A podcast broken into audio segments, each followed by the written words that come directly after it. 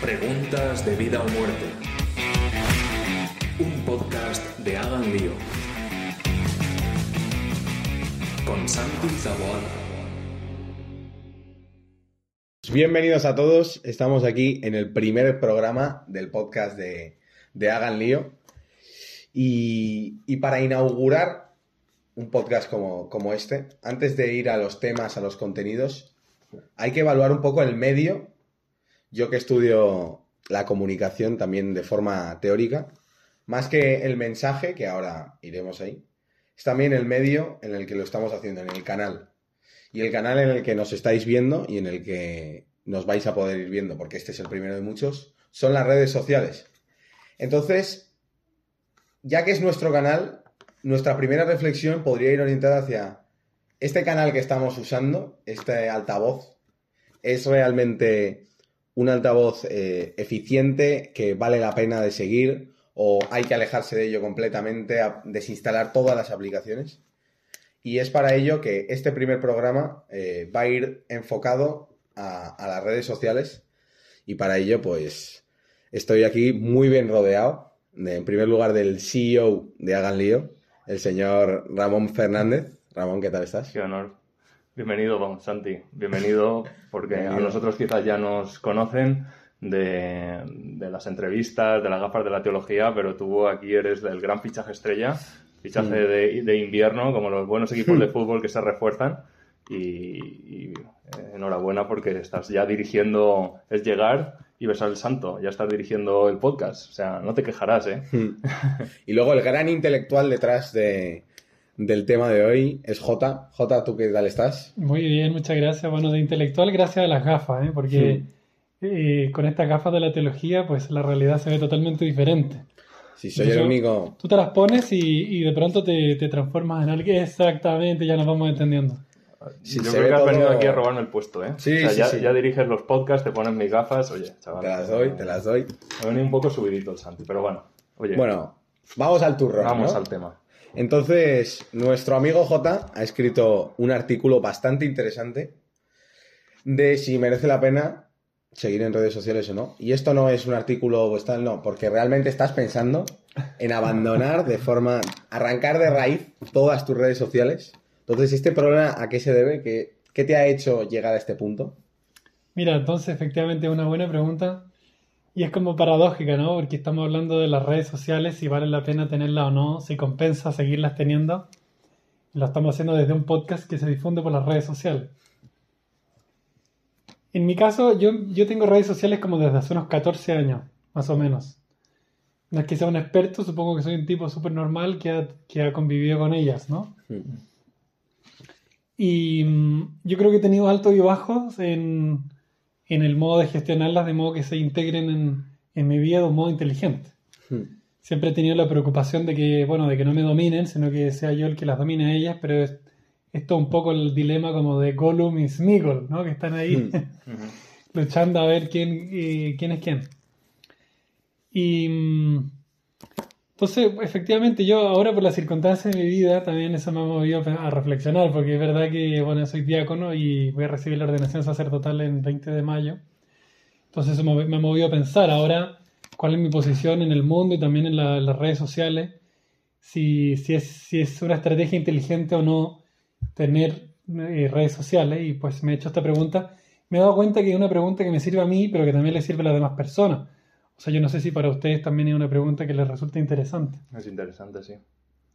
Sí. Yo- o sea, hemos empezado un proyecto de evangelización en redes sociales y, y- y desde el principio se ve esa ambivalencia de la potencialidad que tiene para transmitir un mensaje positivo y también de vez en cuando algunos comentarios que nos llegan bastante que, que van contra nuestro mensaje, un poco haters, eh, que nos dicen, bueno, pues lo que estáis haciendo es una tontería, eh, no perdáis el tiempo, incluso con palabras mucho más fuertes que las que he dicho. Entonces, desde el principio, cuando uno entra en redes sociales, ya se ve esa potencialidad para bien y también para mal.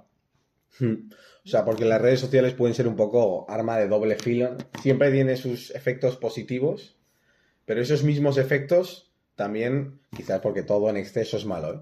Pero ¿tú crees que como los excesos son malos, las redes sociales con sus algoritmos, con sus técnicas, con su marketing, publicidad y todo lo que tiene detrás, todas esas mentes pensantes que tienen detrás, que, que buscan que te quedes eh, haciendo algoritmos que te van conociendo conforme al tiempo que vas pasando.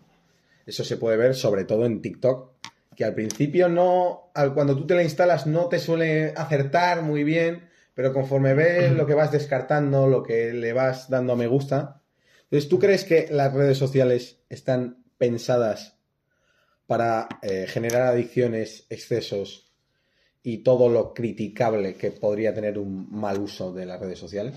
Mira, mientras me vas hablando, a, y a mí se me viene a la memoria un, un documental muy, digamos, me, me, impresionó bastante y también me consoló un poco, que es eh, El dilema de las redes sociales. Es un documental que paradójicamente lo hizo Netflix. Que, que, tampoco es que sea la, la, la oveja blanca, digamos, del asunto, ¿no? No le compensa que vayan mal las redes sociales, precisamente, porque es donde se difunden, básicamente. Y, y entonces, efectivamente, ese es el documental. Digo que, que, me impresionó bastante porque explica justo la dinámica esto de lo que, de lo que dices tú, ¿no? De, de cómo un grupo de profesionales se han puesto por meta conseguir la atención de la gente, además durante largo tiempo y, y, de un modo como muy intrínsecamente unido a la vida, o sea, por no llamarla adicción.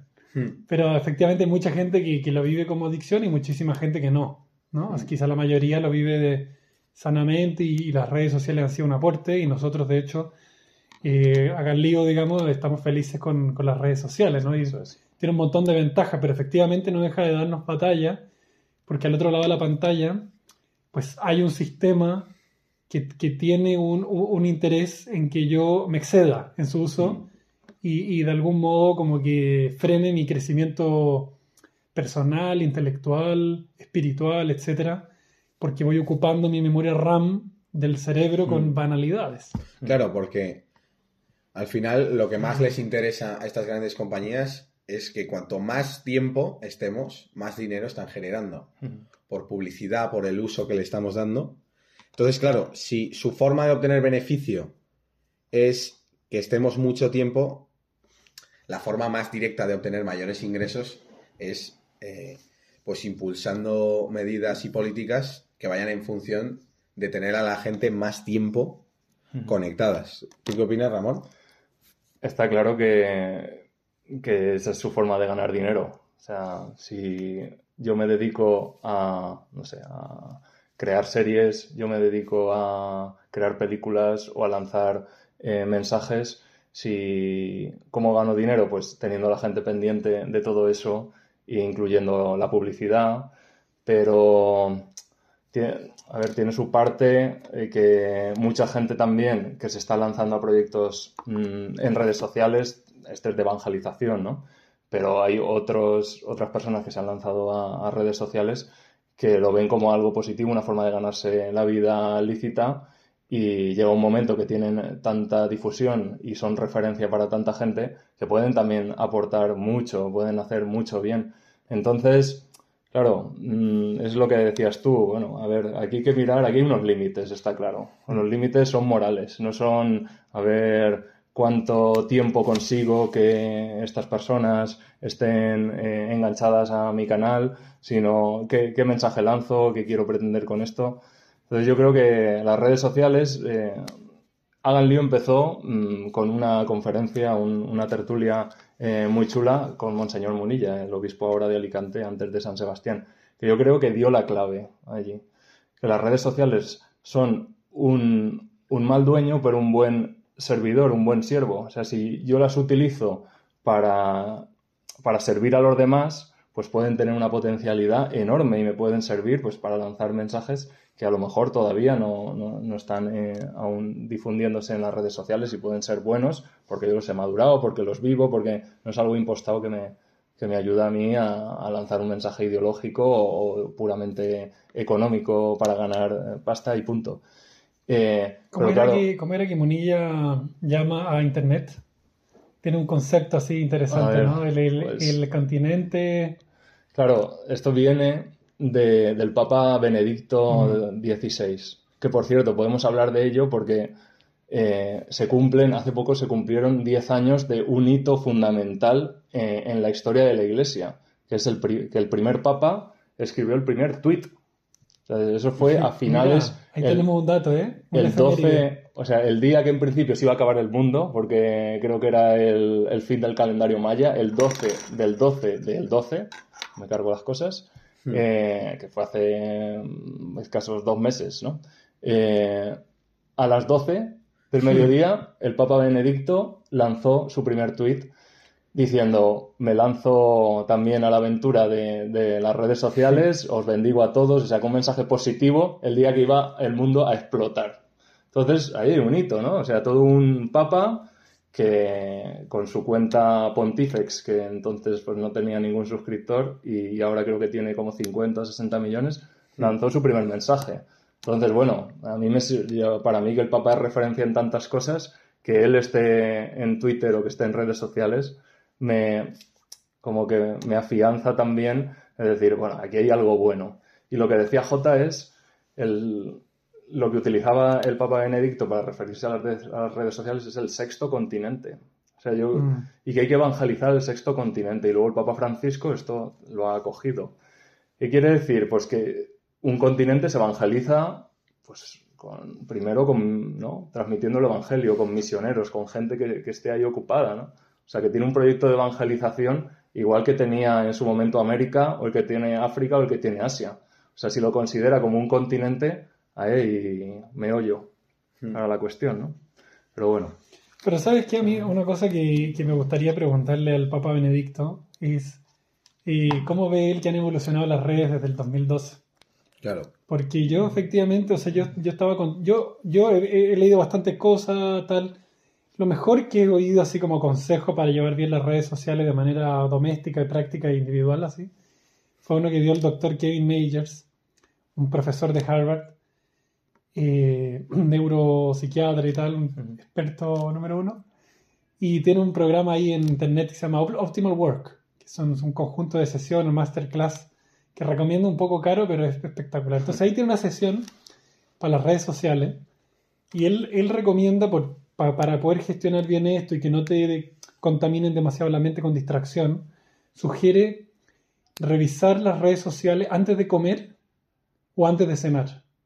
Y nada más. Y nada más. Entonces él con eso dice, tú amarras que por la mañana te puedes concentrar por largos espacios de tiempo en, en el trabajo, en tu trabajo, lo mismo por la tarde, pero cuando ya no te importa dispersarte, que es decir, antes de comer o antes de cenar, entonces ya revisa tranquilamente todas las redes sociales, ¿no? Hmm.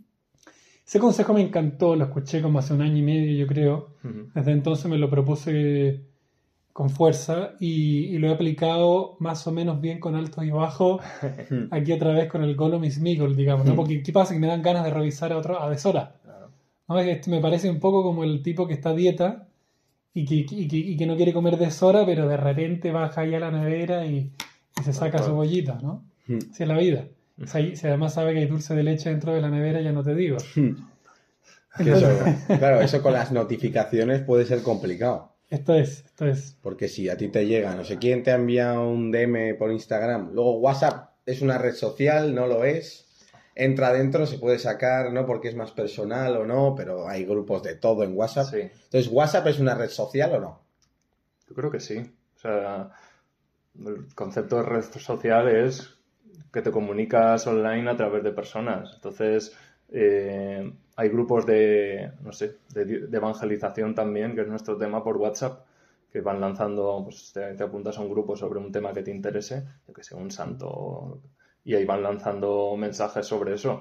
Entonces, ¿qué más da ver lo- los mensajes en Twitter que, que Hmm. en WhatsApp? Ya, pero J, tú te vas a quitar Facebook, Twitter e Instagram. WhatsApp no. Eso, has hecho un poco de spoiler, ¿no? Yo no. Sí, sí, sí, no, sí, sí, efectivamente. O sea, yo, yo, yo todavía no lo he hecho, ¿eh? O sea, todavía no, Ah, vale. no, no, lo, no, lo, no lo he hecho. Yo creo que también estoy aprovechando esta, esta reflexión Hmm. justamente como para poder Para ver cuando termino de decidir o no. ¿ah? Y le agradezco que les interese si la cierro o no la cierro, porque realmente tampoco es que... Pero bueno, o sea, para mí, para mi modesta existencia, es un asunto importante, ver si la cierro o no la cierro. Sí. Yo estoy, llevo unos meses pensándolo y, y yo, yo creo que las voy a cerrar. Digamos, Twitter, eh, Instagram y Facebook. Hmm. Y de hecho, voy a aprovechar este, esta- esta- este podcast un poco como despedida. O sea, lo, voy a, lo voy- lo voy a publicar este link en mis redes sociales. Voy a decir, hola, para los que no sabían, recibí la ordenación diagonal, que en mis redes no, todavía no lo he dicho. Hmm. Y a continuación voy a decir, pues hola y adiós, porque a continuación voy a quedar disponible en el mail, en el WhatsApp, pero sobre todo en la vida real. Es decir, tengo ganas de, de- del tiempo que, que tengo disponible para la amistad, para, o también para otras dinámicas, ¿no? Como el entretenimiento, Hmm. etcétera. Sí. De, De- apostarlo por las eh, aquellas actividades que tengan más calidad Ujú. que las redes sociales. Porque- Y por eso decía lo de, perdón que me extienda un poquito, por lo de Benedicto XVI, porque yo tengo la sensación de que las redes sociales se han ido poniendo un poco más hostiles desde el 2012 hasta ahora. Lo digo con dos ejemplos. Yo Mm. Instagram lo borré de, de- de mi móvil hace muchos años, lo tengo en el ordenador, Hmm. pero me están presionando para que vuelva al móvil. Sí, eso de hecho pasa en otras redes sociales. Mira, En TikTok no te deja buscar No en concreto ciertas cuentas, o te deja tal y continuamente te sale ¡pum! Eh, obtén la aplicación, ¡pum! Obtén la aplicación. O sea, como que te empuja. no sabía, O sea, mira. vídeos de TikTok a veces mandaban enlaces por WhatsApp. Yo he visto vídeos de TikTok por WhatsApp. eh, sin tener TikTok o que te llega al ordenador, tienes el WhatsApp en el ordenador y los reproduces, graciosos o no. Eh, pero eso ya no se puede, creo entender. O sea, te obligan a tener la aplicación en el móvil. También es verdad que al tenerla en el móvil, pues guardarán tus datos, el algoritmo empezará a funcionar y, y el otro día escuchaba un podcast precisamente que hablaba de las redes sociales. Dice que, o sea, que TikTok, como decía Santi, es mm, yo creo que la, la red social más adictiva en cuanto que empiezas a ver una cosa mm, Hmm. de un minuto. Lo confirmo das- por experiencia propia. Y, te das cuenta, mm, han pasado hora y media, sigo haciendo así. Como, como es este movimiento, o sea, en YouTube te salen recomendados, ¿no? Entonces tú ves un vídeo y ya picas, pero el esfuerzo es Claro. eh, muévete, tienes varios para seleccionar. Esto es con un simple movimiento y se ve que te conoce. De hecho, ese sistema funciona tan bien que en Instagram se implementa. Los reels de Instagram ya se han puesto para que tú puedas hacer. En YouTube están los shorts para que tú puedas hacer. O sea, es tan eh, efectivo ese, esa mecánica, esa tecnología que se ha ido implementando. Ha salido de. TikTok y ya está en Instagram y en YouTube. O sea, en breves lo vamos a tener en Twitter y en todas las que faltan, yo creo. Yo ahí lo que veo es lo que decía Munilla, que ya, ya no eres dueño. Ya has, has entrado en una rueda de hámster. Hmm. O sea, en ese momento es- puedes estar actuando mm, sin tu vol- o sea, con tu voluntad totalmente eh, aminorada. Entonces, mm, te- tien- tienes Luego, que ser como muy... Efectivamente, o Tienes sea, que tener fortaleza. En, el, en, el- en la revista del País Semanal de la semana pasada venían un poco comentando esto de TikTok y las redes tal, y comentan que, que estas empresas comenzaron como startups en la que recibieron mucho dinero de los inversionistas, entonces tuvieron varios años con la posibilidad de no poner mucha publicidad porque ya tenían el- la espalda financiera. El problema es que ese, todo ese fondo se te empieza a acabar y las redes sociales empiezan a necesitar ganar su propio dinero para poder financiar el negocio, ¿no? Sí. Entonces viene la publicidad más agresiva y otros modos de, de- de poder capturar tu atención, quizá pasándose un poquito de lo, de lo ético, podríamos decir, ¿no? Y entonces yo, no sé, hace, hace un par de semanas tuve la, la experiencia de, de entrar a mi Facebook a deshora, reconozco, a mitad de mañana, y, y claro, digo, voy, voy a ver lo que comentan mis amigos, ¿no? Veo una cosa que comenta un profesor mío del colegio, súper interesante, que se llama Germán Rey, aprovecho de saludarlo. Eh, porque, bueno, en fin, luego veo otra cosa de otro personaje, pero de repente me aparece una cosa de, de- de una página que yo no sigo, Ah, que yo nunca he visto, Hmm. en la que aparece una publicidad de la última canción de Shakira. Entonces, ¿qué me pasa a mí? Pues yo no había entrado a Facebook para ver eso, digamos, me siento un poco engañado. Ahora, luego, mi fuerza de voluntad más o menos la he cultivado, pero no es infalible. Entonces, ¿qué hago? Es que vi la canción de Shakira. Entonces, digo, no está mal, pero en fin, yo cuando vuelvo otra vez a estudiar, estoy ahí con, con cosas interesantes que leí, pero también estoy ahí con el ringtone del Twingo y del, ¿no? y del, eh, de- del Casio. Del Casio. Que no, no tengo nada en contra de ella. O sea, Shakira me parece espectacular y, y su música me gusta mucho. Pero no era ese el momento que yo había elegido Mm. para poder escucharla. O sea, de, de repente. O sea, te sientes Facebook- robado. es- gracias. Sí. Sí, me siento, me siento que, que me están empujando a irme. Claro, y eso, extrapolado tu caso al de un niño de 12 años con menor fuerza de voluntad, puede hacer no solo que le roben los tres minutos de la canción de Shakira, quizás una mañana entera. O.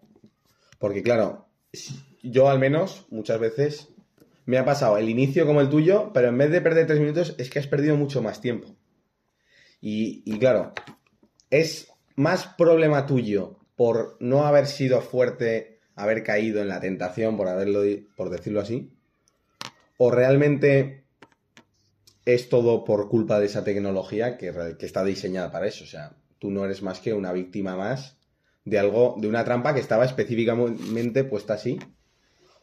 O. Hombre, sí, eso, eso es justamente lo que me, me consuela de haber visto el documental sobre The Social Dilemma, ¿no? Porque uno dice, vale, o sea, yo estoy aquí con esta lucha, pero no soy el único. Real- realmente parece que es la misma lucha que tienen todos Ah, los usuarios de estas redes sociales. O sea, nos han prometido unas redes que nos iban a ayudar a, a generar amistad, a entretenernos de una manera súper variada, a, a vivir en una especie de... A, a estar en el mundo, en fin, con todo estos eufemismos. Pero en la práctica lo que nos ha ocurrido es que nuestra atención se está viendo fragmentada. Yo creo que este es el punto central, porque efectivamente la, la- la pregunta que, que- que yo me hago es ¿qué estilo de vida quiero tener? Mm. Es decir, ¿quiero ser yo alguien que a lo mejor es súper espontáneo y despierto, pero que, pero que su concentración es un músculo chico? ¿O prefiero ser alguien que, que tiene más capacidad de reflexión, de serenidad, de meditación, de escucha? O sea, ¿las redes sociales crees que matan la capacidad de reflexión?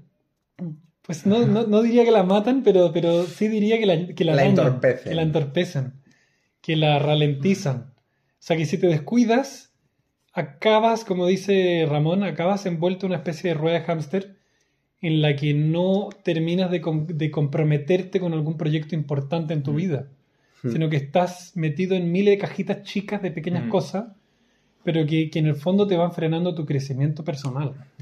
Hmm. Eso es lo que a mí me da miedo, digamos. Y, y es lo que yo he visto también en los autores. O sea, por ejemplo, que eh, este famoso coreano, ¿no? Eh, Byung-Chul Han, No Cosas.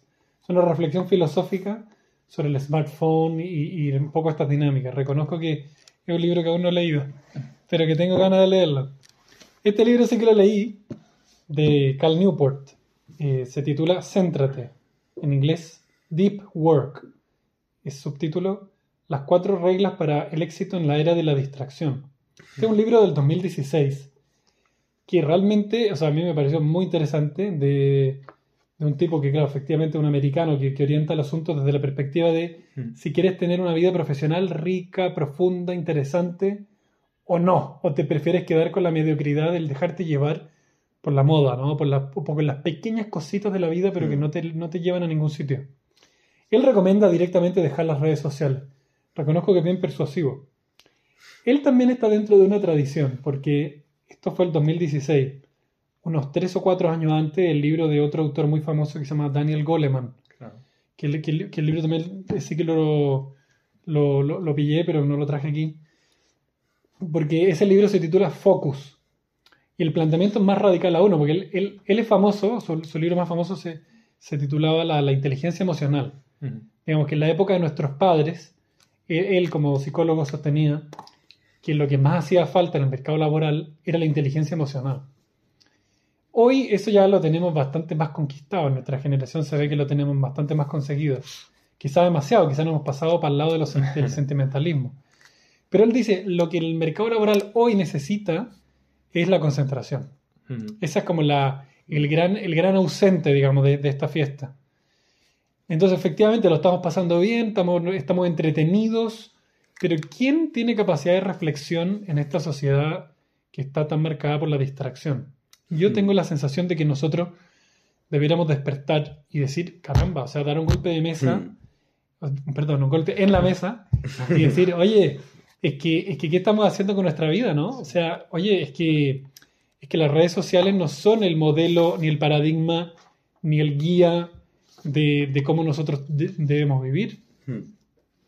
Yo siguiendo un poco con lo de que estás pensando en borrarte las redes sociales, yo ya va a hacer casi medio año que no tengo Instagram. Yo ya Mira, he mira. pasado por ese proceso. O sea, lo que sí que tengo es Twitter. Tengo WhatsApp y Twitter son las dos que como que más uso. Y de hecho, en mi móvil me he puesto como un, tem- un tiempo máximo de uso de ambas, que siempre llego a ese tope. Em, en Twitter es 40 minutos. Siempre llego a los 40 minutos diarios de día. Twitter. Pero es un uso totalmente diferente porque yo en Instagram era una cuenta totalmente personal y Twitter lo tengo enfocado más, no profesional, pero sí temas más serios. Tuiteo con un tono más, Hombre, Estás estudiando periodismo. Ujú. O sea, con un Twitter- tono más, no, no cuento mis cositas en plan, hoy me he lavado los dientes. No, Claro. es en plan, pues fíjate, retuiteo algo que me parece Los interesante. periodistas hoy en día firman con su Twitter Hmm. y si escriben algún artículo lo lanzan en Twitter y es, es un motor ahí de crear Sí. opinión bastante potente. Entonces, Sí, de hecho el Twitter lo empecé a desarrollar bien cuando llegué a periodismo y vi que todos Todo los estudiantes lo desarrollan mucho. claro. Pero yo que ya llevo pues seis meses sin ese perfil más personal, eh, que me llega en tal, que vea las historias, he notado, haciendo una reflexión más posterior, que em, todo ese ciclo de pensamientos, de preocupaciones que yo tenía, pues de, eh, ay, eh, si no he visto este mensaje, esta historia de aquí, o a ver si este me mete ya en mejores amigos en Instagram, todavía no me ha metido, o a ver si este acepta mi solicitud de seguir, o si tengo más likes, o si tengo tal. He notado que todas esas preocupaciones que antes me ocupaban bastante tiempo mental, que les dedicaba mucho tiempo, ya no las tengo. O sea, y eso es como que te das cuenta mucho después. Entonces puedo dedicar eso. Entonces a mí me ha venido muy bien borrarme el Instagram. Parece que estamos todos en plan, borraros las redes sociales, borraros las redes no, no, sociales. no. Yo, de hecho, ahora. De hecho, habría que quiero- repasar un poco los efectos positivos, ¿no? Yo Hombre, creo- pero, pero antes que nos vayamos a eso, déjame decirte que me parece muy interesante tu, tu testimonio. O sea, gracias por compartirlo, ¿no? Porque, Mm. claro, me imagino que tú tienes 19, ¿no? Hmm. O sea, que también para ti, en una generación en la que todo el mundo tiene Instagram, Claro, mi No, cuenta de Instagram ¿cómo- igual tiene cómo- seis años. 6 años, y ¿cómo gestionas este sentimiento como de que, de que a lo mejor te estás perdiendo algo? Mira, justo lo tenía aquí apuntado, porque me gusta mucho cómo lo tratas tú. Eh, me ha apuntado un párrafo.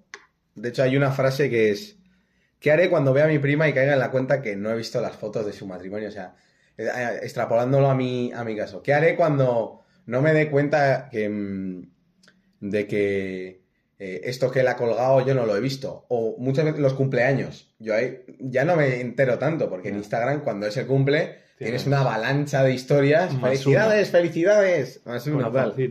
Claro, todas estas cosas yo creo que son como el gran argumento para mucha gente de no borrarse. Es que si no, no me voy a enterar de nada. Yo, por ejemplo, me pasa, esto es un poco chorrada, pero los memes, yo muchos ya no los pillo, porque no estoy metido en el... En el entonces, alguien el otro día, mira, Dal, ¿a qué es gracioso yo?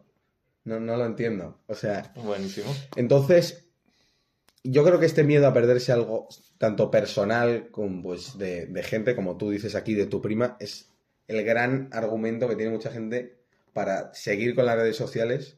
Entonces, vosotros esto cómo, Pero, cómo lo veis? ¿cuál es el contraargumento de esto? O sea, es que no es... O sea, o sea, tú- es tú que te- no es ni bueno ni malo. Realmente te Porque es pierdes. verdad, yo como, como persona sin Instagram, hay muchas cosas que yo reconozco que me he perdido. Hay muchos cumpleaños de gente que no he felicitado. Muchos eventos sociales de los que no me he enterado. Eso va a pasar. Es- Si te borran las redes sociales, me parece inevitable. Va a pasar.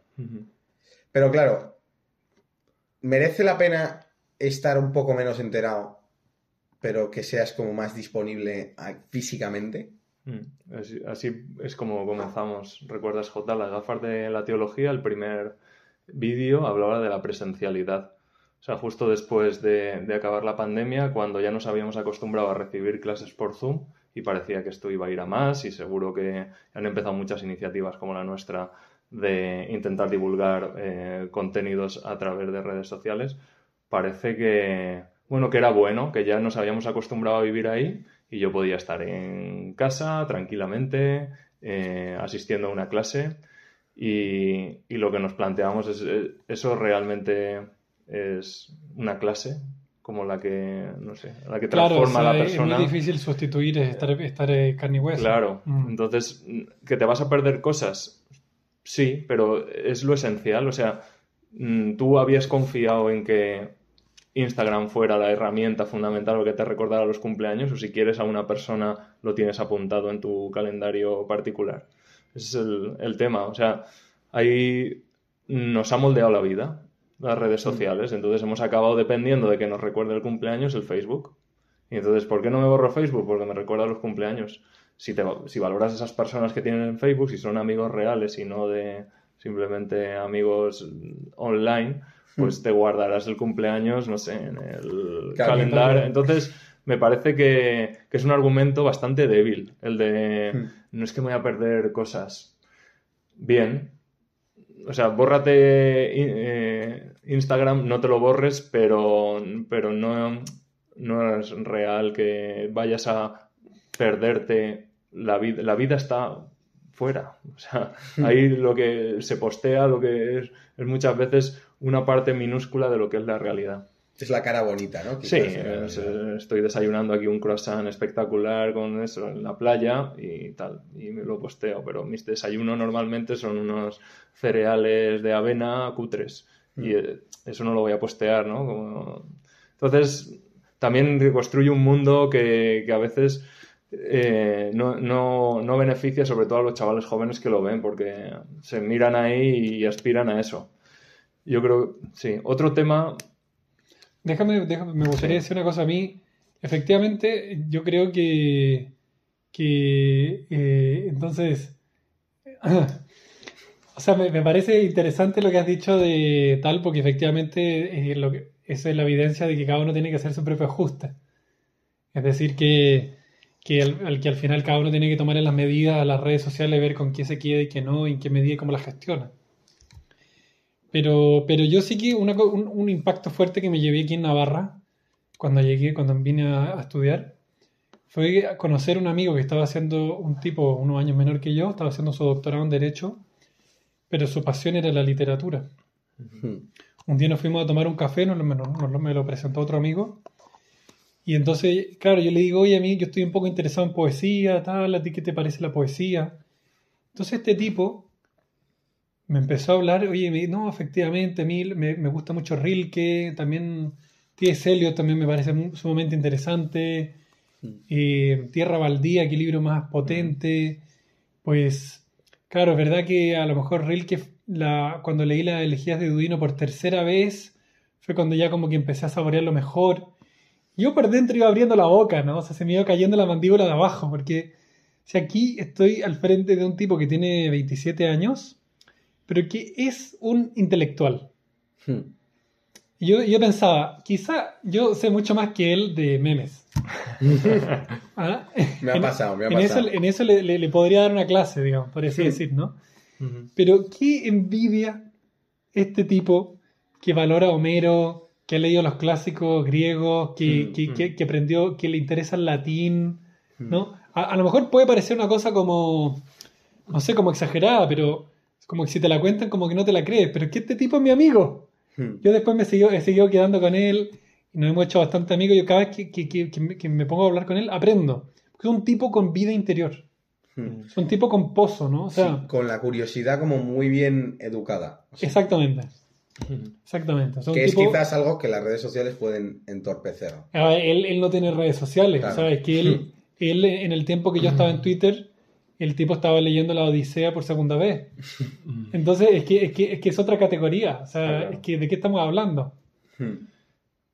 Yo para cerrar ya lo de el miedo a perder algo, a mí me parece que tú lo resumes muy bien con la, con la frase que dices, que es, pero supongo que puedo recurrir al sistema clásico de ir a su casa para que las veamos juntos en el álbum, ¿no? Siempre va a quedar, o sea, el Twitter irá y vendrá, Instagram también, pero lo, lo Presencial. real va a estar siempre ahí. Eso es insustituible. Hmm. O sea, esto que estamos teniendo aquí, si estuviéramos cada uno en nuestras casas por Zoom, No, no sería sé- lo mismo. no se, o sea, no se concebiría esa conexión tal. Ahora, ahora podemos mirarnos a los ojos podemos comprender lo que está diciendo el otro, eh, se organiza todo mucho mejor. O sea, estamos ahora, en cierto sentido, creciendo en nuestra amistad porque estamos compartiendo algo en común. ¿Eso desde casa se puede hacer técnicamente? Sí. Eh, ¿Aporta tanto como esta reunión, este eh, coloquio presencial? Pues no, no, es, es así. Mm, no sé, lo- Yo creo que, yo creo que efectivamente, o sea, la, amistad también es alguien que se ha visto perjudicado, ¿no? Con, con- con el crecimiento, la hegemonía de, de las redes sociales. Al darle la prioridad, prioridad a la realidad virtual, las amistades se han visto resentidas. Y, y yo creo que, o sea, efectivamente a mí me da un poco de pena que yo me entero a lo mejor de cosas importantes de mis parientes porque lo veo en las redes sociales, pero no porque me lo cuente ella. Hmm. No porque yo me junte con ella y, la- y- y- y que conversemos y que me lo cuente porque ella me lo quiere contar a mí. En cambio, nos estamos contando las cosas como a un público que no se sabe muy bien quién es. Sí. Y, y yo creo que e, esa despersonalización de la amistad es una cuestión que, que para otro podcast también lo podríamos evaluar. Han pasado de ser amigos a seguidores, ¿no? Como se Más llaman. o menos, sí. De hecho, en- o sea, son followers, son gente que, bueno, no sé de dónde, por qué seguidores lo llaman así la gente. Bueno, porque te que interesa te lo, que hace, lo que hace esa persona y quieres seguir sus pasos, su vida, su... Mm. te interesa lo que hace y, y por eso es, es- son seguidores. Pero, o sea, en, en este sentido, como mi opinión es que han llegado para quedarse. O sea, las redes sociales aquí es una utopía Hmm. quizás pensar que la solución idónea, perdona Jota, es lo que vas a hacer tú. No, muy punto- bien, o sea, cada uno tiene su bajo mi punto de vista, plan, pero tu- ¿no? tus circunstancias son muy, son muy especiales y para mí es heroico lo que vas a hacer. O sea, tiene un valor infinito. Yo no sé si podría, si me llega el momento. no sé si podría hacerlo. Eh, claro, mm, yo opto, he sido 10 años profesor eh, en un colegio, he visto las potencialidades de las redes sociales. Yo- mi primer Instagram, que ya no existe, me pasó lo mismo que Santi, ¿no? No, no da tiempo para hablarlo extensamente, pero fue eh, profesor motivado, ¿vale? O sea, esa era mi cuenta. Entonces, ¿qué hacía? Pues los proyectos que hacía con los chavales en clase, porque hacíamos cosas muy chulas de tecnología, construíamos el típico eh, puente donde se suben encima los chavales y resiste con pajitas, o un coche con placas solares, bueno, cosas espectaculares. Lo publicaba aquí, allí, y tenía, o sea, empezó a moverse muy bien porque, bueno, era simpático, salían ahí los chicos, pero luego, que si eh, algunos chicos no habían dado el consentimiento y no podían salir, que si enseguida te mezclaba todo, porque mm, te salía ya recomendados cosas interesantes de educación, pero también de todo tipo, cosas de todo tipo, ¿no? Que eso es otro melón que podemos abrir aquí, o sea, para llevar una vida cristiana coherente, mm, no sé, me ayuda TikTok o me ayuda Instagram a hacer reel durante una hora o hay partes de, de mi energía que puedo gastar en Dios y en los demás que se me va por ahí. Total, que tres o cuatro meses dije, a lo mejor tenía mil seguidores, ¿vale? Esto... Mil en 3-4 meses no está mal, ¿eh? Pero es que era simpático, o sea, mil seguidores, quiero decir, con esfuerzo y todo lo que quieras. mucho uso a la cuenta. O sea, le daba, le daba uso y luego era simpático porque era chavales construyendo cosas Hmm. y que enseguida se emocionaban porque funcionaban. Entonces es- eso era como un lenguaje tan directo para tanta gente. Hmm. Y entonces yo opto por la vía, es difícil. Padres, tenéis un reto espectacular. Nosotros también, como, no sé, estamos, eh, damos charlas de formación, o sea, estamos en redes sociales en este proyecto maravilloso de Hagan Lío, que por cierto, os suscribiros, eh, no lo dejéis pasar al final del podcast, si no, no lo haréis. Eh, entonces, no sé cómo, pero hay que educar, hay que educar.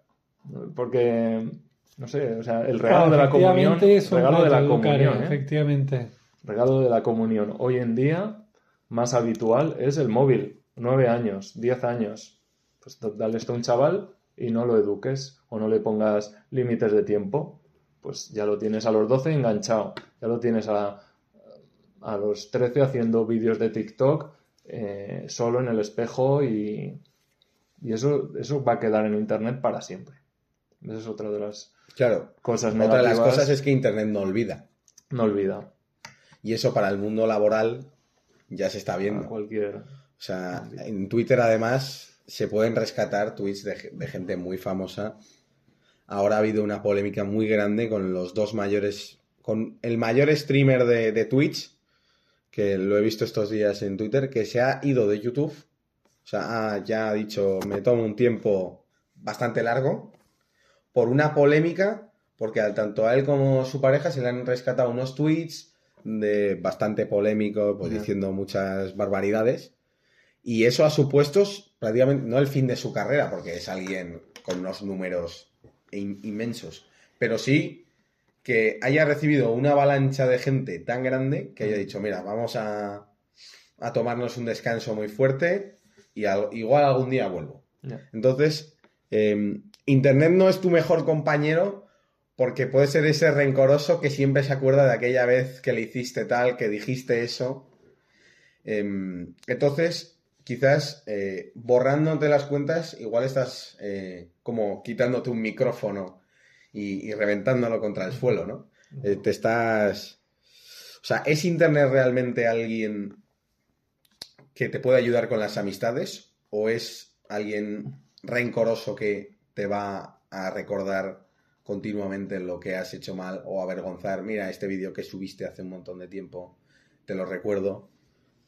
Mm, depende de, de lo famoso que acabe siendo, ¿no? O sea, nosotros creo que en eso no, no habría mucho problema porque no aspiramos a, a ser un, el mayor streamer de los mayores streamers de la historia. Eh, O sea que ahora, ahora mismo nuestros tweets antiguos a nadie le interesa. mm, efectivamente. Bueno, es que hay una Pero- forma muy rápida de acceder a los tweets antiguos. Antes de que te borres la cuenta, igual miro. Pero, pero es verdad que la frase que has dicho es muy potente, que Internet no olvida. O sea, si algo no quieres que se sepa, mm, no es que no lo pienses, es que no, no lo tuitees, porque si no ya va, a acabar... Ya lo he borrado. No, pero hay ocho capturas de ca- en cada móvil de hay lo que hay has que ser muy cauto, hoy en día se mira todo con, con mucha lupa y se ponen... Se busca, ¿no? Las miserias de la gente es lo que acaba vendiendo. Hmm. Entonces, sí, o sea, y, y luego que es, que es muy fácil encenderse por cuando tienes al enemigo, digamos, a kilómetros de distancia y, tú estás en tu casa eh, calentito con tu café, puedes soltar barbaridades que no dirías cara a cara. Eso pasa mucho en los colegios. A mí me ha pasado cuando estaba dando clases. O sea, los chavales escribían unas barbaridades entre ellos. Tuvimos que, que arreglar un, una- un suceso que pasó de, de un bullying que le hicieron a un chaval ¿Esto a través de ¿Dónde, internet. perdón? Esto... Esto en el colegio donde trabajé. Mm. Vale. Entonces, pero eso en el colegio donde trabajé y en este de enfrente Y y en el el, mío de, y el de al lado. O sea, Ok, sí. eso es eh, la comidi el pan De cada de día. cada día de un profesor ahora también circula en controlar qué ponen los chavales de las redes sociales en las redes sociales de, otros alumnos. Eso es así. Y, pueden llegar los padres con el chaval llorando agobiado, que es lo que pasó y que tuve que gestionar yo, diciendo, bueno, es que alguien del colegio, desde el colegio, a la hora del colegio, ha lanzado esto y lo han visto ya todos los alumnos, o un meme, o le han hecho una foto en el colegio y le lo han editado y le han hecho lo que sea y lo han publicado. Entonces, o sea, hay- es un mundo inmenso de, de educación que, que hay que abordar. Hay que abordar Mm. en los colegios y yo creo que no se está haciendo. En la familia, ¿no? En la familia, en el cole. educadora. O sea, totalmente. Mm. O sea, dar, dar esto a un chaval de 10 años es, es, es un, darle un arma de autosuicidio personal. O sea, es una preciosa cuerda amarrada a un yunque y darle un empujoncito al río, ¿no? Feliz cumpleaños. Sí, o sea, o sea, es- el chaval lo recibirá como el regalo más maravilloso de su vida. Sí. Pero lo, lo que se está es le estás empujando a un precipicio si no lo sabe utilizar.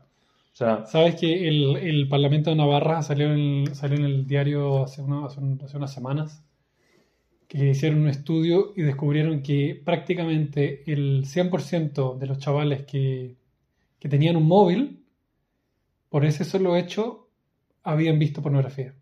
Hmm. Y esto porque, hoy, como están hoy día las cosas, no hace falta que el chaval busque la, la pornografía, sino que la pornografía te busca a ti. Entonces, la, ¿qué ocurría aquí? El- el- el- los expertos un poco se hacen esta pregunta. O sea, cuando los padres se preguntan a qué edad le voy a dar un móvil a mi hijo, es lo mismo que preguntarse a qué edad quiero que mi hijo se exponga a la pornografía. Tal cual. Hmm. Digo, por, ser realista, ¿no? O sea, para, para ver de qué estamos hablando. Sí, es que es un puente directo. O sea, en TikTok, por ejemplo, eh, muchas veces te salen vídeos muy, muy sensuales, muy en Instagram incluso, cuando tú dices, oye, yo esto no lo he, buscado. Y eso puede ser el principio de, una búsqueda pornográfica. Entonces, también preguntaros sobre la conexión que tú dices que, bueno, es que es así. Pero ¿cómo se da esa conexión entre redes sociales y, y pornografía?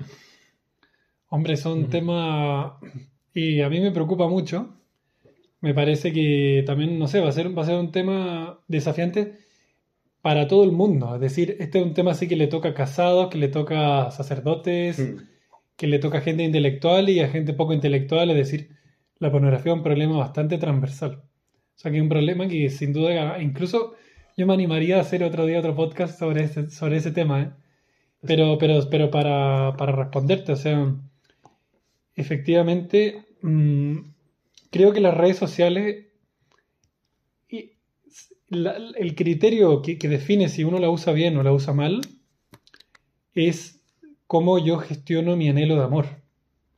Es decir, si yo estoy confundido en cómo funciona la dinámica del amor, me pierdo las redes sociales porque de, de- de pronto me transformo en un mendigo de likes. Porque necesito, eh, digamos, llenar un espacio interior que tengo vacío. Y entonces de pronto me pierdo las redes sociales y me disipo y, incluso puedo caer en la adicción, digamos, porque estoy con esa inquietud permanente de querer recibir esos abrazos o besos digitales, por así Mm. decir, ¿no? Pero cuando una persona tiene la afectividad más educada, ¿no? Como dice Ramón, de pronto tiene el corazón más lleno y resulta que ya no necesita esa multitud de likes para poder llenar un vacío, porque, porque el, eh, aparte vacío uno siempre tiene, pero bueno, pero por lo menos está más, está más contenido, porque el alimento afectivo que tiene es mucho más sólido. O sea, se Mm. está, está comiendo cuatro veces al día con familia, con eh, noviazgo, con amistad real. ¿no? Cuando tú tienes eso, de pronto las redes sociales sí que te pueden ayudar con un amigo, ¿no? Si tú no lo tienes y pretendes sustituirlo con las redes sociales, entonces acabas alimentándote en base a, migajas, caramelos, chuches con, con muchísimo azúcar, pero que, que- no te alimentan realmente, ¿no? Te, engordan, no solo, solamente. Entonces, efectivamente, y, y lamenta- lamentablemente mucha gente en nuestra generación tiene problemas afectivos de, de tipo sustancial, ¿no? Problemas eh, de relaciones eh, mal gestionadas, mal llevadas.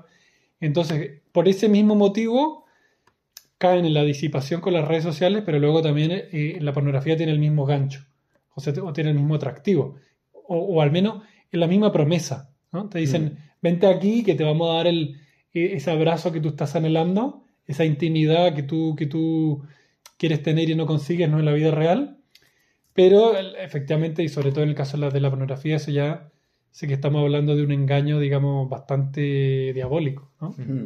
En el, en el sentido de que tú caes ahí en una trampa en la que esa promesa se ve totalmente eh, no cumplida. Y, y no solo eso, sino que, que tu vida afectiva queda mucho peor a como la tenías antes. Hmm. Pero ya digo que, que este tema sí que, que lo podríamos hablar en otro podcast. No sé a ustedes si les gustaría añadir Sí. algo a, esta- a este asunto. Eso mismo queda para, para un podcast o una serie de podcasts o un curso. Y yo por ser práctico, eh, que los padres no se chupen el dedo. O sea, que cuando le dan un móvil a un chaval, eh, muy bien formado, educado, tiene que estar el chaval. E incluso, aunque no sea así, o sea, va, entrará en grupos de WhatsApp de la clase de 12 años, ¿eh? 12, primero de la ESO, de un curso. ¿Tú fuiste Claro. profesor cuántos años? 10. 10 años, o sea que estás hablando con, con cierta experiencia. cierta experiencia, sí. Tenemos casos de, de esto, de, simplemente de ayudar, ayudar a los chicos a que en primero de la ESO eh, el grupo que habían constituido de WhatsApp de la clase, de la clase que yo creo que eran, salvo dos rara avis, el resto todos tenían móvil y evidentemente WhatsApp. No, no hubiera memes, no hubiera fotos pornográficas. Chavales de 12 años. Entonces, ya está. O sea, eso es lo que hay delante, lo que tenemos delante. Y con eso hay que trabajar. Entonces, estos chavales es que su afectividad está, está dislocada. Mm. Ahí ya no. Luego enseñarles a querer a una persona. A los 15 años a mirar a una chica a los ojos. Es imposible. Por lo tanto, O sea, imposible, imposible no. Siempre hay Perdón. esperanza. Perdón, o sea, he sido un poco negativo. Me refiero con ese contexto. O sea, si está- ha estado metido en ese contexto, es muy difícil que después sepas lo que es el amor, que es lo que mueve a cualquiera. Un amor puro y limpio que, que- que te transforma la vida. Claro. eh, por lo tanto, ya lo hablaremos en otro podcast, pero hay que ser, en ese aspecto, no hay que ser ingenuo.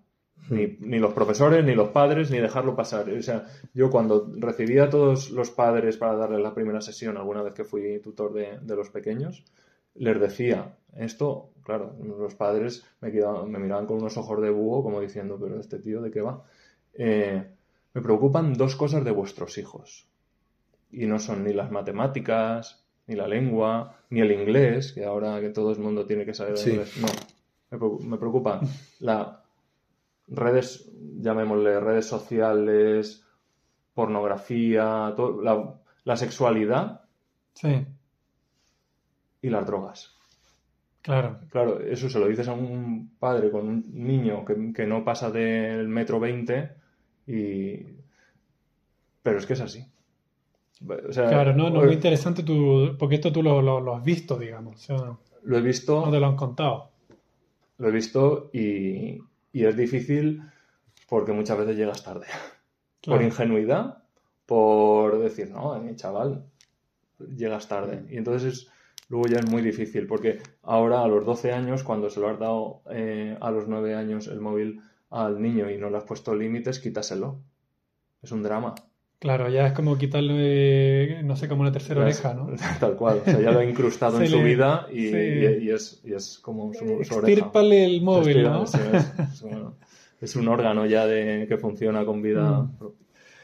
Bueno, dará para un podcast, pero mm, No nos adelantemos, ¿no? no, eso es, no hagamos spoiler, que Santi se, Santi se tiene que currar eh, un buen podcast, un buen guion sobre este tema porque es interesantísimo. Y por cierto, hay algún vídeo en el canal de, de Hagan Lío, de la gafar de la teología, que puede ser como un buen por aquí de la película. Lo dejamos aquí abajo, aquí donde, donde salga, en algún sitio saldrá. Eh, sobre la pornografía y reflexionamos sobre Mm. ello y fue súper enriquecedor. Sí. Hmm. Vale, pues para cambiar tema, hay dos cosas más que yo Venga, creo que habría que hablar. Mm. En primer lugar, es el descanso barra entretenimiento barra evasión que pueden suponer las redes sociales. Mm. Claro, para alguien que tiene una rutina muy dura, pongamos así, o muy intensa, muy larga, muchas veces puede encontrar en lo que cuentan los demás en redes sociales algo, pues, o una forma de encontrar gente que pase por cosas similares, em, como pueda encontrar pues terapia o tranquilidad en, en las redes sociales. Y luego también, pues, la, mm, en vez de, pues, antes de comer y antes de cenar, pues la gente que puede cenar y dice, voy a echarle un vistazo, eh, voy a ver lo que cuentan los demás y así, pues, salgo un poco de lo mío para ir un poco, pues, a, a lo de los demás, a, Mm. a evadirme un poco en mi propia vida. ¿Eso Ujú. co- cómo, veis? ¿Eso es positivo? ¿No lo es? ¿Se puede llevar bien? Yo veo eh, que hay mucha gente que está fomentando aficiones, por ejemplo, hablamos del entretenimiento, pero también fomentar una afición. Puede ser una forma de entretenerme de forma sana y creativa, productiva, gracias a tutoriales de YouTube. Antes no podía acceder una persona económicamente o a tal afición, ¿no? Y ahora puede acceder. Entonces le veo una potencialidad tremenda. O sea, yo los cuatro, las cuatro canciones que me sé de, con la guitarra, mm, de, las sé por un tutoriales de YouTube. Pero ni mucho menos iba a ir a clases de guitarra. Pero bueno, mi hermano tenía la guitarra en casa eh, no sé en qué momento típico de verano que estás ya asqueado, pues vamos a aprender la guitarra. Claro, yo puedo decir que sé defenderme y me gusta y he aprendido y sé las notas gracias a las redes sociales. Entonces, A YouTube yo- en concreto, en En este YouTube, caso. en concreto. Incluso hagan lío. Sí. Probablemente esto sin algún tutorial de edición de alguno de los O editores. sea, O yo del Audacity y el Ah, Adobe. ah, o sí. sea, esto hubiese sido complicado. si sabéis utilizar Audacity o Adobe Audition, poneros en contacto con Santi. O si Está- tenéis algún micro que no uséis. Aquí vamos con esto a... Oye, Al fin del son, mundo. son un regalo, ¿eh? Un regalo de One. Ah, no descuadres el audio, no descuadres el audio. Y también para lo que se va a escuchar, pobre. No, Total. efectivamente, o sea, estamos en una época en la que uno puede, o sea, hay cosas muy buenas que hay que saber encontrar, Hmm. ¿no? O sea, es fácil perderse en la multitud de cosas malas, pero también en YouTube hay cosas espectaculares. El propio, por ejemplo, Munilla, ¿no? Tiene cosas buenísimas, aquí hablamos de él. También en Estados Unidos está Bishop Barron. Nos leímos su libro, todo, todo el equipo de Hagan Lío, para ver cuál había sido su experiencia con, con las redes sociales. Tremendo. Y, y te das cuenta que hay gente que, que ha sabido situarse, ¿no? Y que, que- que ha encontrado su nicho y que ha visto aquí una- un, un filón, una oportunidad. Y yo creo que ahí la conversación entre amigos es muy buena, ¿no? Como para pasarse el dato de cosas interesantes, de un buen podcast, de un, de un buen vídeo en YouTube, no sé cuánto, que de repente uno encuentra y, y se encuentra un tesoro. Vale, entonces, el entretenimiento dentro de las redes sociales. Sí, Claro, teniendo en cuenta que los algoritmos están diseñados para lo que están diseñados, es muy utópico pensar que nos podemos entretener de forma sana y de forma eh, tranquila y ordenada con las redes sociales. hombre, es que... O el algoritmo que- nos va a machacar siempre. Es una pregunta buenísima que de hecho nos las habías hecho ya y, y que no te respondimos, porque Ah, ahora me pues estoy dando cuenta. Sí, sí, No, pero efectivamente cada uno se va por las ramas, pero bueno, dice Borges que las mejores conversaciones son las que se van por las ramas. Ujú. Así que no, Sí, no- no sin me duda. preocupa. Así que, pero tú nos has vuelto a hacer la pregunta, lo cual demuestra que eres un buen periodista. No, pues lo he hecho sin darme cuenta. Pero no lo digas. Yo creo, o sea, este No Cal, la Newport, audiencia. Cal Newport en este libro de Céntrate Deep Work dedica una- un apartado, o sea, él es bastante apasionado en recomendar no usar las redes sociales para entretenerse. Porque es, creo que antes de las redes sociales ocurría algo similar con la televisión. De hecho, me, me acabo de leer unos cuentos de una, una colección de cuentos de Raymond Carver, que se llama Catedral, y que son unos cuentos situados en los años 80, por ahí 90, Estados Unidos, el sur. Y, y continuamente son unos personajes muy, digamos, con problemas de alcohol, digamos, es, eh, no, no sé si, no es como un libro muy de hagan digamos. o sea, pero bueno, y ahí eh, eh, me, me llamó la atención que el personaje típico, el borracho o el, o el, el tipo así que quiere buscar ese momento de descanso, lo que hace era sentarse en su sillón y encendía la televisión y se pasaba ahí la tarde, ¿no? O la Mm. noche. Ahora mismo nuestra, tenemos la televisión en el bolsillo. Y, y yo creo que es verdad- tú tienes razón en que tiene un efecto como de arrullo, ¿no? Es decir, que uno entra allí y, y co- como dice este famoso video de YouTube, el Nothing Box. O sea, que Mm. tú entras ahí, no te das cuenta, pasaron dos horas de TikTok y, y como que, te- pero como que de algún modo tuviste una sensación de relajo, de evasión, de disfrute, tal. La pregunta es si, es si esa es una manera inteligente de plantearse el descanso. Mm. Yo creo que, yo creo que no. O sea, yo, yo no sé qué piensan ustedes, pero yo lo que, yo tengo la sensación de que hoy día, en mi generación, hay muchísima gente que dice, no me gusta leer. No leo porque no me gusta leer. Yo me pregunto, ¿es realmente esa la causa? ¿O es que te has pasado 10 años ocupando tu tiempo libre en un nothing box? Yo creo que eso se debe también a que estamos acostumbrados a lo inmediato. Mm, Para leer un libro conlleva sentarte, estar ahí y si hay que leer un párrafo que no entiendes, lo vuelves a leer y lo vuelves a leer. En cambio, con el móvil y con tal, estamos acostumbrados a tener los contenidos que queremos al instante, a vídeos resumidos. Yo, por ejemplo, me dio una época que dejé de ver pelis porque había un canal que se llamaba Te lo resumo, no sé qué, que era de un argentino muy gracioso, que lo resumía en 10 minutos y yo, ¿para qué me voy a ver una película de dos horas y media Si en este resumen, es que igual me lo paso mejor viendo a este, que está, que mete un meme aquí y, mete- y pone unas músicas que no tienen nada que ver, pero lo hace más gracioso. Y además es, supone una crítica porque está diciendo si es buena o es mala la peli. ¿Para qué me la voy a ver? Y entonces esa instantaneidad que hay hoy en día, que es em, lo quiero todo y lo quiero ya. em, antes, pues como había menos tecnología, pues todo era más, había unos procesos más largos y ahora no. Pero como los libros es algo que su tecnología no ha...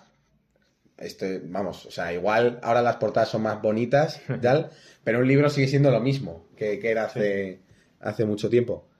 Entonces, ¿cómo va a leer la gente libros si en primer lugar puedes irte a lo audiovisual, que es mucho más atrayente al ojo humano, porque lo, lo que está ahí puesto lo tienes ya todo eh, representado, escenificado, y, y tú no tienes que hacer ningún esfuerzo más que sentarte en el sofá y verlo. Y ya si además lo tienes en tu propia pantalla, que puedes elegir tú lo que quieras y no tirarte dos horas viendo una película, sino un TikTok de dos minutos o una cuenta de noticias de TikTok, que a mí me salió bastante, que te resumía toda la actualidad en un minuto. Entonces tú sales con la falsa seguridad mental de estoy informado de todo, eh, ahora mismo sabría hablarte y explicarte cualquier película porque me acabo de ver un resumen de 10 minutos. Y eh, para qué voy a leer libros puedo ir a cualquier página que me lo resume en dos párrafos y me das las conclusiones que hace el autor. Entonces es, si ya tengo todo ya mascado y no tengo que yo pasar por el proceso, ¿para qué lo voy a hacer? Es una de Ramón. Eh, yo, yo cuando estabas explicando casi me convences, ¿vale? Porque lo has explicado tan bien. Y digo, madre mía, pero Santi. ¿Qué hacemos viendo Eh, una hora? Claro, ¿qué hacemos, no? ¿Qué Ya lo tengo todo. Escuchando un podcast claro, un una podcast. hora, ¿Cuánto llevamos? Una hora. Dios ¿Dónde está mío, el resumen? Da igual. O sea, No hay resúmemelo, un- por favor. O sea, haremos un resumen. Sí. Pero no, no. Porque la instantaneidad es, es un valor. O sea, eh, lo que. ¿Cómo crece una persona? Planteaba, ¿no? O sea, cuando se lo dan todo hecho. O sea, yo quiero que me alimenten a papillas a los 36 tacos que voy a cumplir ya. Eh, no, quiero saborear las cosas. Y para eso, pues, tengo que cocinar, tengo que ir al súper a comprar el mejor producto, a, comprar- a, a cocinarlas, a saber la receta de la abuela. ¿no? Eso, eso lleva un proceso y eso, y eso a mí me está aportando mucho más que, que algo, que una papilla triturada, un gel, estos que están muy, ¿no? Ahora de moda Sí. que me meto ahí la misma dosis que, de calorías que necesito para, para un día, me lo meto ahí en un chute de lo que sea, ¿no? Claro, es, la vida no, no, o sea, una persona no crece así. Eh, si yo adquiero la virtud de la paciencia, no va a ser a base de ver vídeos así. Si yo, Hmm. cuando tengo un problema real, me enfrento con, con calma, con templanza, con eh, viendo la, asimilando el problema, viendo qué oportunidades tiene. En, en definitiva, la palabra aquí clave para mí es la virtud. O sea, la virtud es lo que nos hace crecer como, como personas, es algo muy humano, donde vamos mejorando, en el, en- tanto en el entrenamiento de atinar a una diana, porque solo a la primera, porque me veo un vídeo de un minuto donde el Hmm. payo este de Argentina me cuente cómo atinar al centro de la diana, Hmm. creo que no lo voy a, no lo voy a hacer. Entonces, bueno, lo que se está perdiendo con la inmediatez es la, que las cosas que valiosas cuestan tiempo.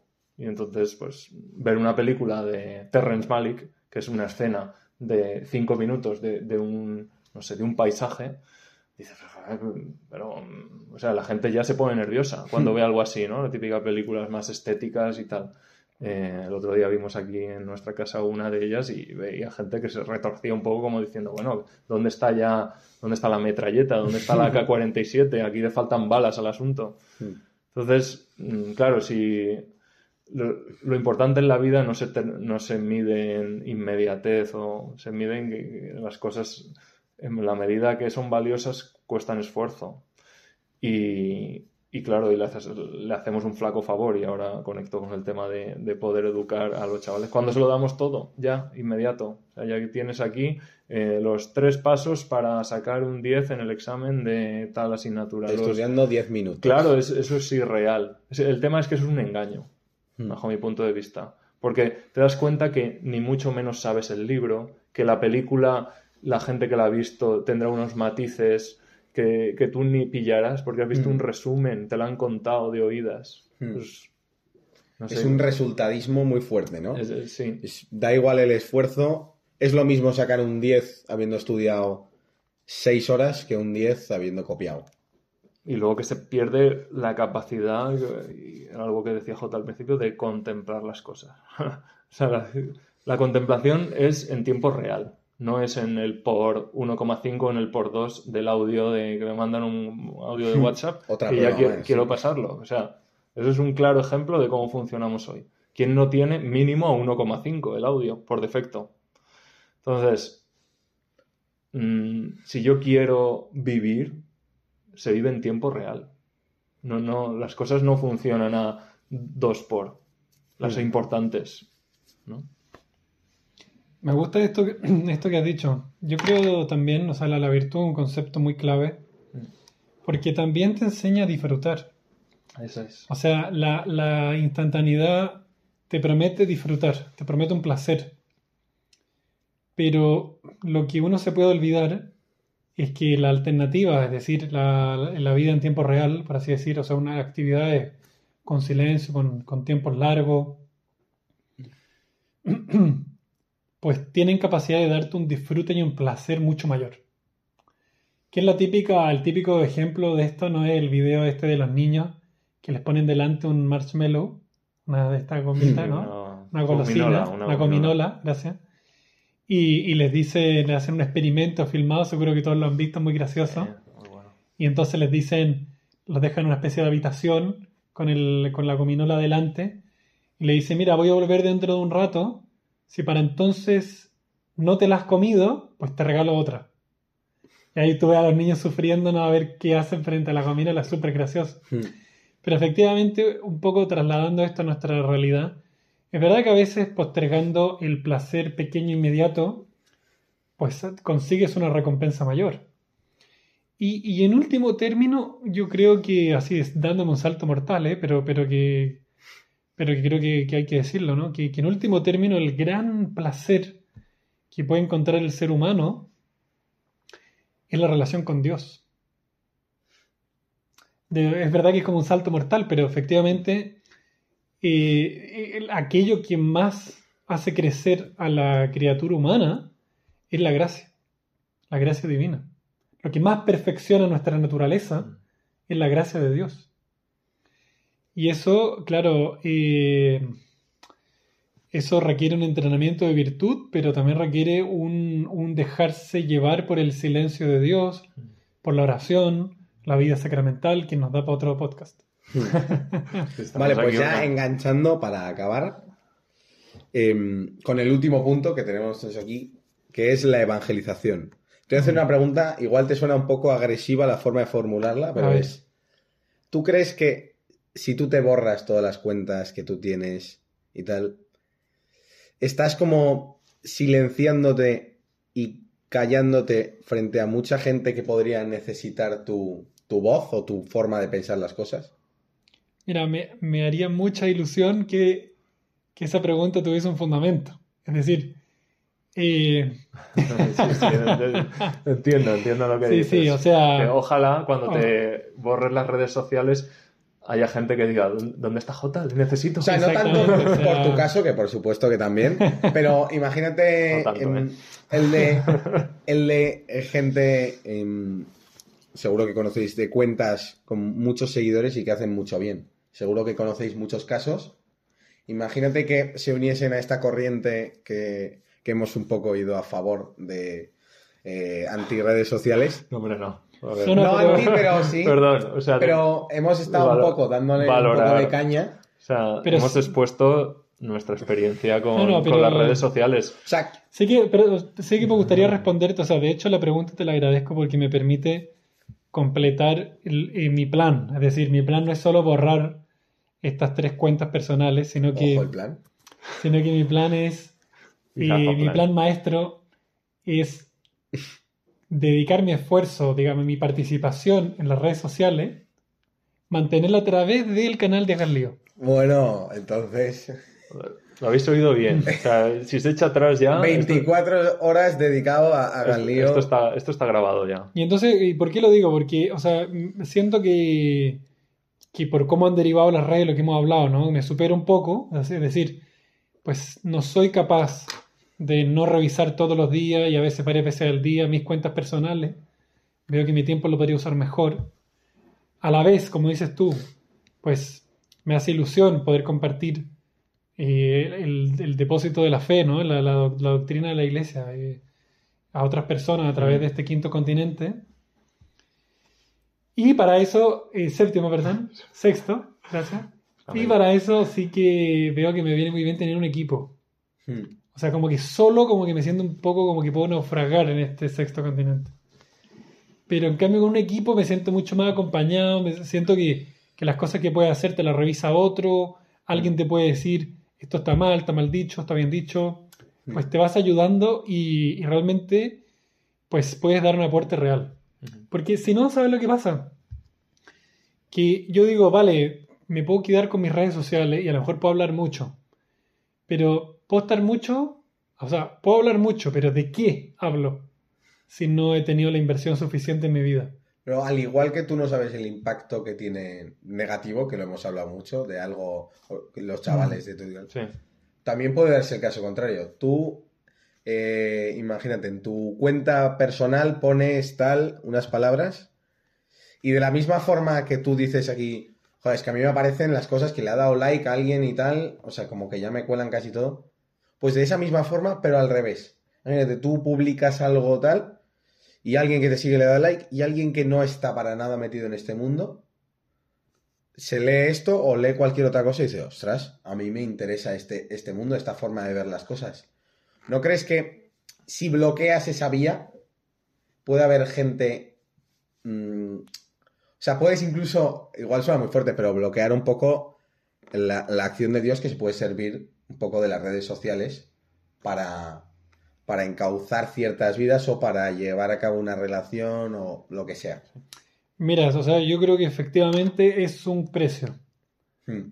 La- la- el tema es que la vida es corta. Yo no sé si me voy a morir mañana o voy a morir en 30 años, ¿no? O en 60, no sé. En cualquier caso es corto. Entonces, ¿a mí qué me pasa? Que, o sea, te, te, te abro un poco el corazón porque, o sea, efectivamente, vale, cierro algunas puertas. Y, y, y a lo mejor algunas personas que, que a las cuales hubiera podido llegar, no, no voy a llegar.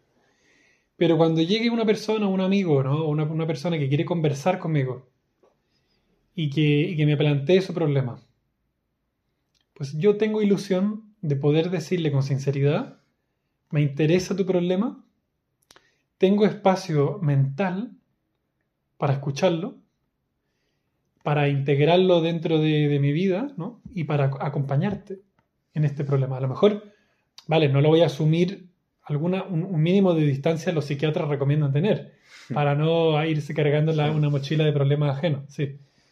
Pero de todos modos, un poco lo que decías tú a propósito de tu experiencia que tuviste con, con Instagram, que de- dejaste de tener preocupaciones. Hmm. O sea, a mí me gustaría liberar también la- la- la- el alma para poder tener más disponibilidad de acogida en, en instancias más ricas, ¿no? más, más plenas, ¿no? de, de- de amistad, de dirección espiritual, de oración, de conversación con Dios, o de lectura de un libro o de escritura de un libro. Hmm. Y, y- y yo, yo, yo siento que, que si elijo eso, pues eh, me duele menos dejar lo otro. Hmm. No sé si te respondo. Sí, sí, sí, sí. No. Y, el- y luego que- Además me ha respondido con el propio argumento que uso yo. Lo cual eh, demuestra un poco que... O sea, que, Que estamos- que hemos seguido... onda, o sea, que no puede... Estamos en onda. Sí.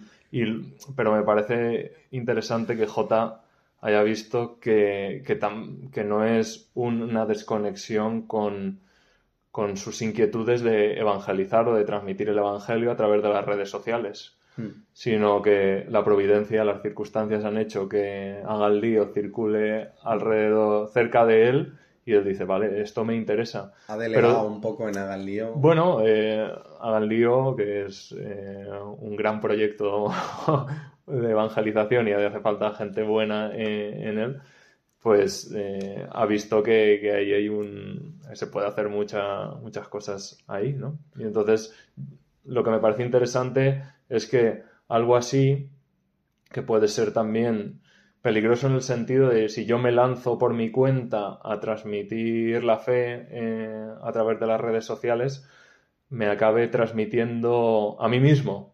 Hmm. ¿Se entiende? Si voy con una cuenta personal, yo no digo, hay gente que, que tiene su cuenta personal y está haciendo una labor de evangelización tremenda. Pero a mí me da la seguridad como J del equipo, de, de trabajar con más gente, de hacer esto, de no Hmm. tener yo aquí mi podcast y decir, voy a, aquí a lanzar los mensajes que me da la gana y nadie va a estar en No, contra. tienes como un filtro ¿verdad? también. O sea, de claro, calidad. ahí me- de todo, de todo. O sea, tengo gente en la que apoyarme y eso me, Mm. me hace mejor eh, a mí y, y hace que, estemos caminando juntos, ¿no? Ahora está hablando mucho en la iglesia de sinodalidad, ¿no? De, de, de cami- que significa eso, caminar juntos. A mí haga el lío me hace caminar hacia adelante, pero junto a otras personas. Y lo que esta persona me aporta, pues no lo tengo yo y, somos complementarios. Y entonces es, es un placer, es un gusto, es un... por eso es tan ilusionante, ¿no? Eh, algo así. Est- Esta conversación de esta tarde, pues al principio que si no iba a salir, que si la cámara no iba, que si el micro Hmm. eh, no funciona, que probablemente no estemos no esté funcionando del todo bien y nos oigáis un poco raro, pero tranquilos chicos, es la primera, eh, iremos, Donar, mejora- donar. iremos mejorando, ya, ya intentaremos conseguir por algún medio eh, micros más buenos o cámaras mejores. Entonces la evangelización a través de las redes sociales yo no la comprendo, en mi caso, ¿eh? si no es con gente alrededor.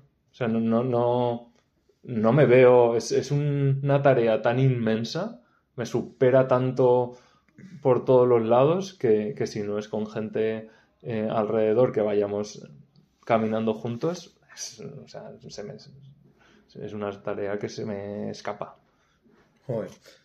Vale. Pues ahora para acabar, y ya cerrar porque ya llevamos, nos Llevas hemos... unas cuantos para acabar, ¿eh? No, pero para acabar ahora sí.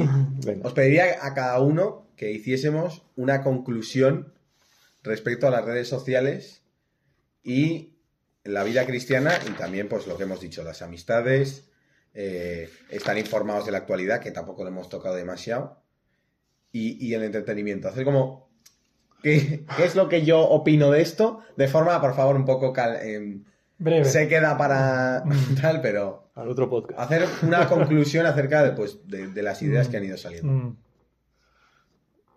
Me dijo, yo ah, con e- llevo unos 3-4 meses pen- pensando en esto y mi proceso ha sido leer tal, pero también eh, conversar con familiares, con amigos, ¿no? Ir midiendo percepciones, tal. Me he encontrado con todo tipo de opiniones.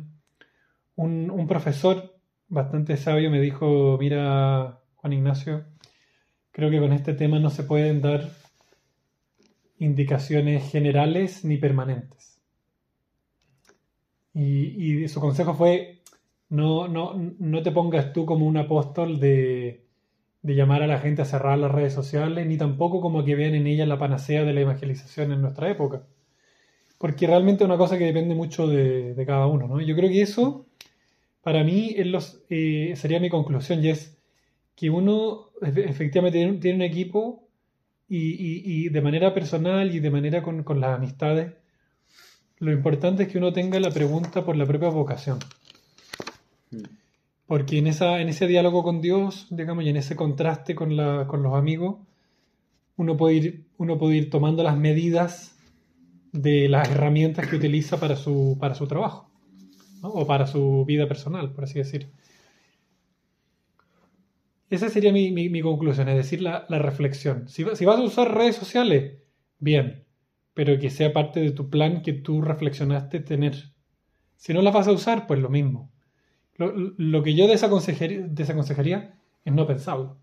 Y creo que este podcast un poco tenía este objetivo, ¿no? Es decir, reflexionar juntos sobre un tema que a todos un poco nos tiene un poquito, un poco, eh, un poquito mareados, ¿no? Pero, pero al mismo tiempo con, con, con eh, donde vemos una oportunidad.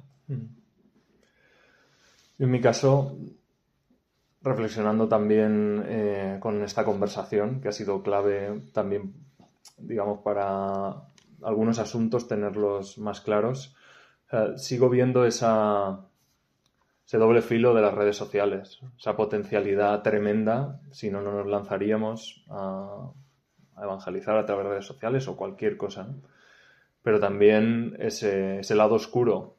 Entonces, mm, por un lado, animar a, a que sea como ha venido para quedarse, estamos en una sociedad digitalizada. eso no, no, hay varitas mágicas que lo cambien, ni para bien ni, ni, para mal.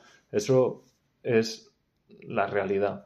Y creo que es muy cristiano ser realista en ese sentido. O sea, hay un buen realismo cristiano, es decir, las cosas son como son. Vamos a ver dónde, ¿Cuál es nuestra realidad? Pues la primera no es que las redes sociales nos van a aplastar o que son maravillosas, sino que somos hijos de Dios y, que actuamos como hijos de Dios allá donde estamos, en redes sociales o porque somos la misma persona, o sea, no hay, no hay versiones.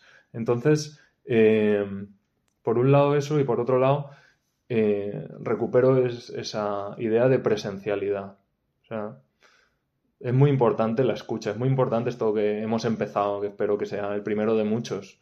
¿Por qué? Porque no se puede hacer de otra manera, no sé cómo decirlo. Es, es así, es, nos interesa un tema, creo que podemos aportar algo. Vamos a sentarnos y, cara a cara a, reflexionarlo, a pensarlo, a sacar nuestras inquietudes. Me parece que eso es lo verdaderamente cristiano. De, eh, de primar la presencialidad, la escucha, el mirar al otro a los ojos, el, en el fondo es la amistad. Y así se evangeliza, o sea, por contagio, dice el Papa Francisco. O sea, yo no, no puedo contagiar, contagiar a alguien de algo tan, tan radicalmente bueno y positivo como, como es mm, Cristo si no es cara a cara, me parece sea, abrir corazones a través de un vídeo, pues sí, se me puede abrir inquietudes, pero llenarlos es muy difícil. Las redes sociales, es por eso, abren muchos horizontes, pero luego, una vez abierto, ojo que, que eso hay muchas estancias que hay que llenar. O sea, mi conclusión es que las redes sociales siempre van a aportar si son claramente una herramienta o un complemento. O sea, si tú sabes cuándo abrir el cajón y sacar las redes sociales, porque te va a ayudar a tu. porque fomenta tu curiosidad y, no te hace perderte en ella ni deformarla ni nada. O sea, cuando tú sabes emplear las redes sociales como algo que más bien potencie y no sea el centro y no sea tus, y que no domine tu, tu, mente y tus pensamientos, que no le dediques todo a tu RAM, como tú decías, tu memoria mental a, preocupaciones con redes sociales, sino que te ayude, pues, a la hora de escribir algo, saber qué opina la gente, porque es un buen medidor de qué opina la gente, o para diagnosticar ciertas cosas, o para incluso enterarte de, otras cosas. Siempre y cuando sea ese complemento, esa herramienta, será bueno. Pero como sea algo más, ya para mí es cuando hay que empezar a, reflexionar, como acabamos de hacer. Es un buen resumen. Entonces yo lo dejaría ahí entonces, suscribir. Oye, el primero de muchos, ¿eh? Está mm. muy bien. Gracias, Santi. Nuestro Entonces, habrá un podcast cada dos semanas, ¿no? A priori. A priori cada dos semanas, pero quién sabe. O sea, no... Si reventáis a likes, tal. lo que hemos criticado ahora. Lo que hemos criticado ahora. No, no. O sea, cada dos semanas y también en la medida que consigamos. ¿Ah? Estamos. Ah, seguimos. Perfecto. Ah, bueno, está el micro. Bueno, lo despedimos. Ah, perfecto, perdón. Pensé que habíamos terminado. ir a casa antes de, estar mucho agobiado. Está ocupado. Entonces, nada, ¿alguna última...? Yo que, que, muchas gracias, chicos, por estar aquí. Y lo hemos pasado muy bien. Y, y, vamos a seguir reflexionando y pensando en temas que yo creo que son interesantes y que siempre, bueno, viene, viene muy bien plantearlos aquí tranquilamente. Pues ha sido un placer. Igualmente. Pues nada, nos despedimos.